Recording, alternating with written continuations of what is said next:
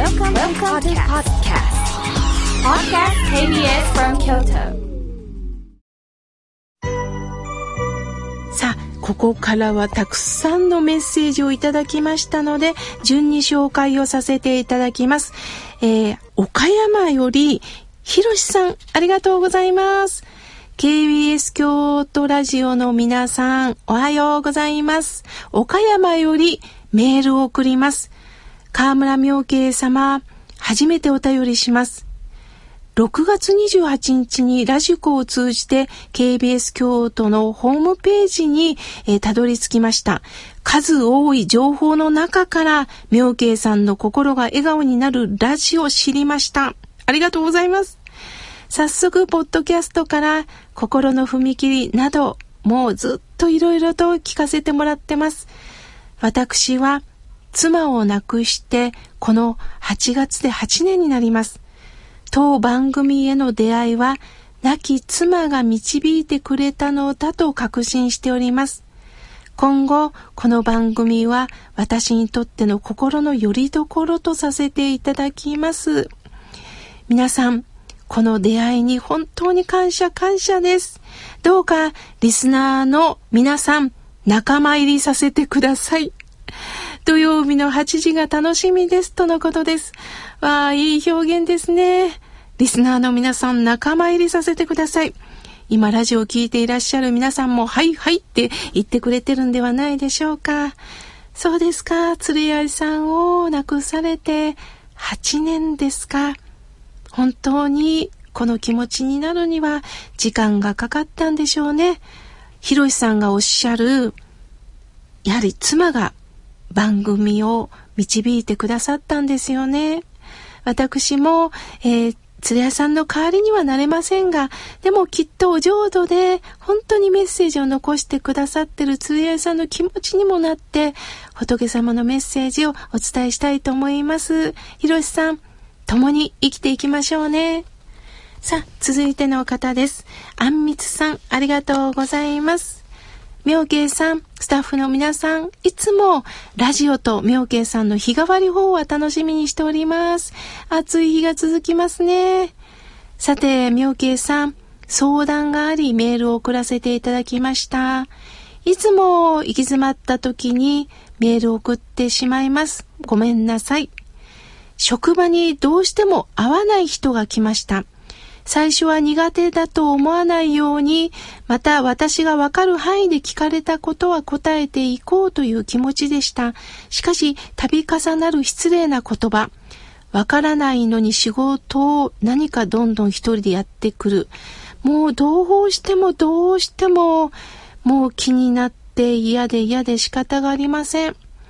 どうしたらこの方とやっていけるんでしょうか？どう接していったらいいんでしょうか？妙慶さん教えてくださいとのことです。人間は合う、合わないっていうのがあります。これはね、こちらの問題じゃないんです。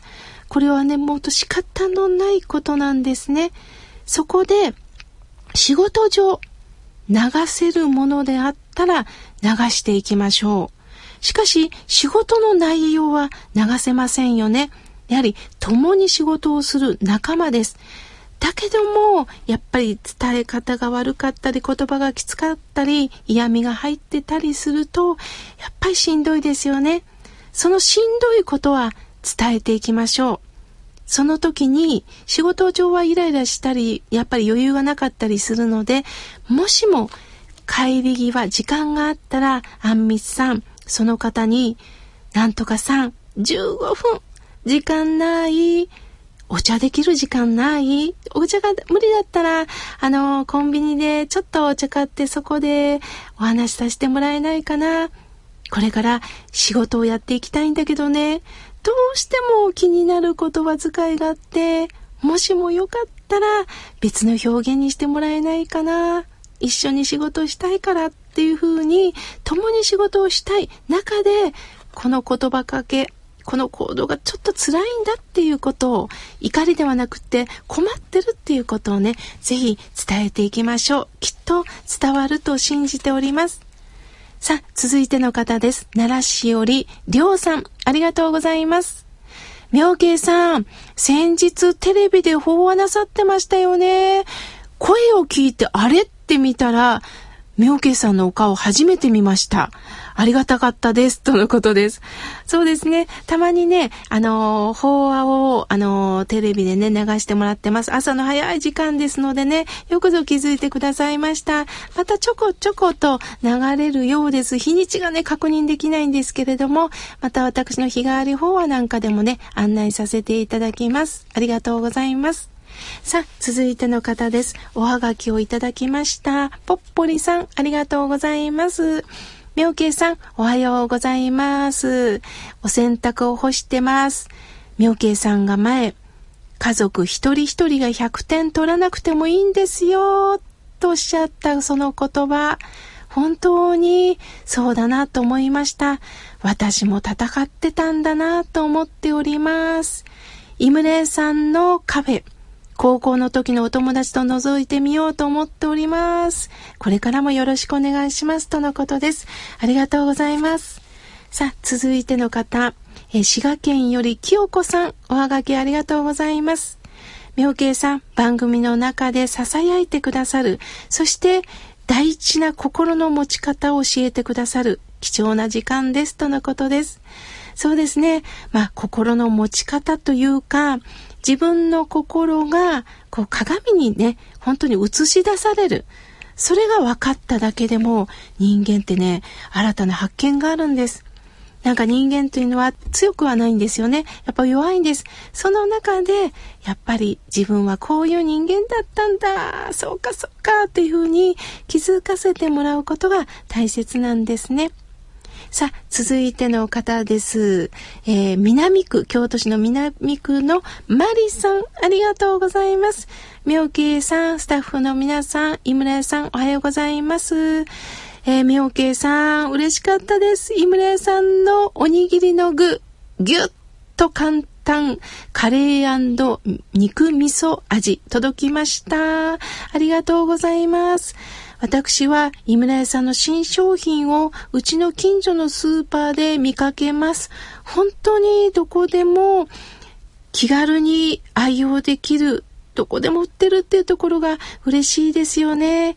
また、妙慶さん、東恩賀の近くで、えー、学習会に参加されてる姿を見ました。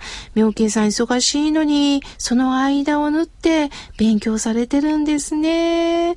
忙しい中、ちょっと声をかけてしまいましたとのことです。いえいえ、また声かけてくださいね。この番組を支えてください。さあ、続いての方です。純子さん、ありがとうございます。妙慶さん、スタッフの皆さん、井村屋さん、おはようございます。